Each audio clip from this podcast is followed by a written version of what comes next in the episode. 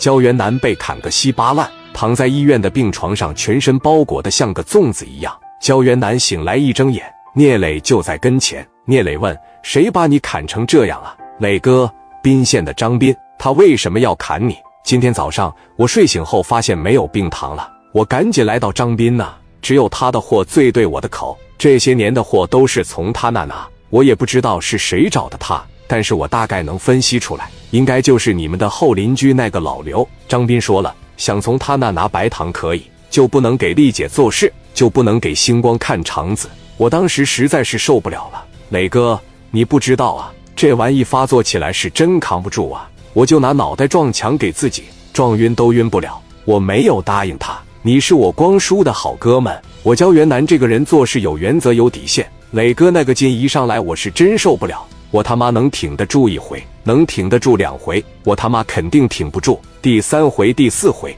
我真害怕做出点什么对不起你们的事来，我他妈后悔一辈子。所以，磊哥，我求你个事，你就当是给袁南报个仇，你替我把张斌干了行不行？然后我就上那个有关部门，我他妈强戒一段时间，我也得把这个玩意戒了。这句话说完了之后呢，聂磊当时也明白了。要是不答应，我就不给你冰糖；再不答应，我就给你砍个烂蛋。你在医院里边住了院，你不能给那边看肠子去了吧？他们趁机就过来强取豪夺这个夜总会来。行啊，袁南啊，他们既然这么欺负咱们，那咱们也别客气了。我去帮你报仇，把他电话号码给我，把他的地址给我，然后你就好好养伤，其他的事都交给我。谢谢你了，磊哥，都是兄弟，客气什么？我走了啊。聂磊当时扭头就出去了。出去之后，拿起电话打给李正光。聂磊，袁南伤的怎么样？没事吧？袁南没事啊，都是皮外伤。正光啊，你真是有个好大侄子。你知道他因为什么让人砍这样吗？你也知道玩白糖的人，只要这方面一发作，谁手里边有这个东西，那基本上就是被人控制住了。袁南硬生生的挺下来了，没有被这个东西摧毁心智。他们拿这个东西威胁着他。逼着他以后不许给星光夜总会照场子，袁南没有答应，他才让人砍成这样。袁南没有出卖你，说实话，我根本就不屑于和这个伪君子为伍。但这次我打算真真正正的和袁南当个好朋友。李正光在电话里说：“他妈这臭小子还行，没让咱们失望。那接下来打算怎么办呢？